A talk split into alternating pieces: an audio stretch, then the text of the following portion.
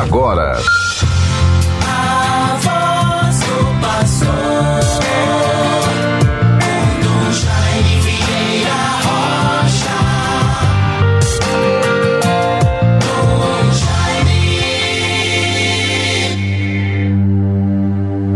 Chegue até vós a minha súplica, inclinai vosso ouvido à minha prece. Salmo 87, versículo 3. Meus bons ouvintes, graças a Deus, concluímos e vivemos intensamente o final de semana do ponto de vista da vivência da fé, participação nas celebrações eucarísticas das Santas Missas o nosso cumprimento do dever cristão, tão rico de bênçãos e de graças, as celebrações do domingo de ontem, deste final de semana que passou, quando celebramos a solenidade de todos os santos. Belíssimas as leituras e a mensagem desta celebração. Sobretudo o Evangelho das Bem-aventuranças. O apelo à santidade, sede santos como vosso Pai celestial é santo. Todas as leituras tão bonitas que foram nos conduzindo para este sentimento de pertença a Deus consciência dos nossos limites, fraquezas e pecados, e, sobretudo, a confiança na misericórdia do Pai.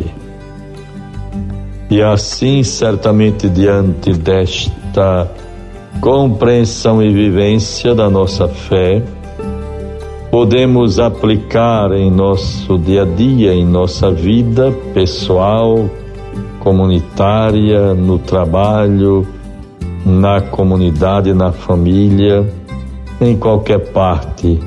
Podemos aplicar a antífona do salmo de meditação da missa do último domingo de ontem, solenidade de todos os santos.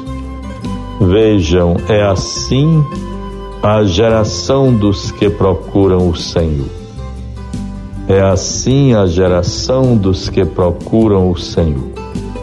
Ao Senhor pertence a terra e o que ela encerra, o mundo inteiro com os seres que o povoam, porque ele a tornou firme sobre os mares e sobre as águas a mantém inabalável.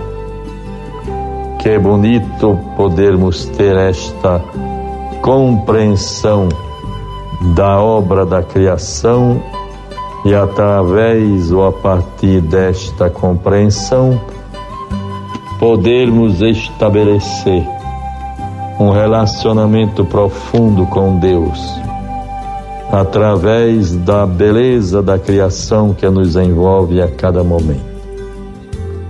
Nós moramos, residimos numa cidade tão abençoada do ponto de vista do seu sítio geográfico, a ladeira do Sol, as áreas da cidade envoltas pelas dunas do Tirol e, sobretudo, a visão do mar, do oceano que se deslumbra quando descemos um pouco para esse litoral que nos faz contemplar a beleza da criação.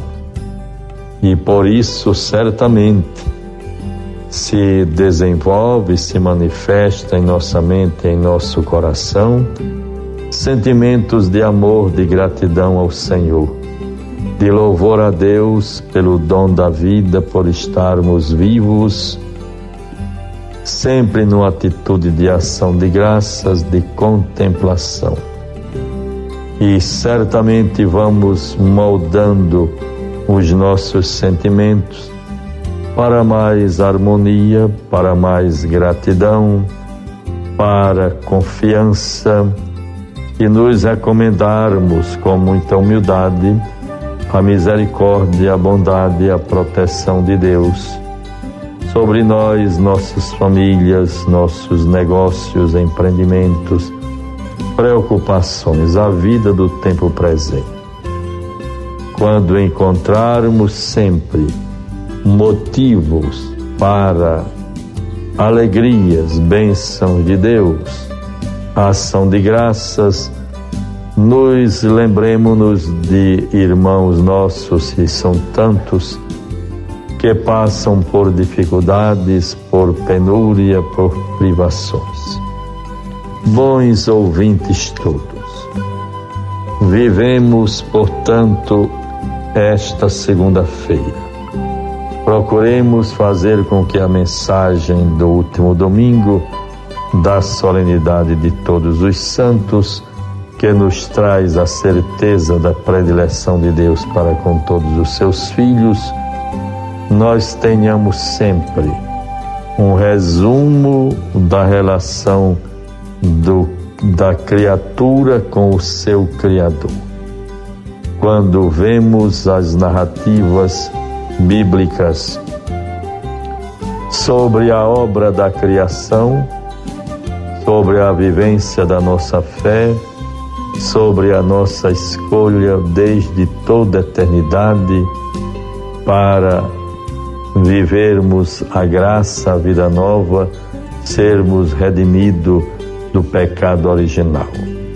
Lembro-me muito bem de uma síntese muito profunda que vivíamos no tempo dos estudos teológicos em São Paulo quando se estudava a Cristologia, também o projeto de salvação de Deus para a humanidade.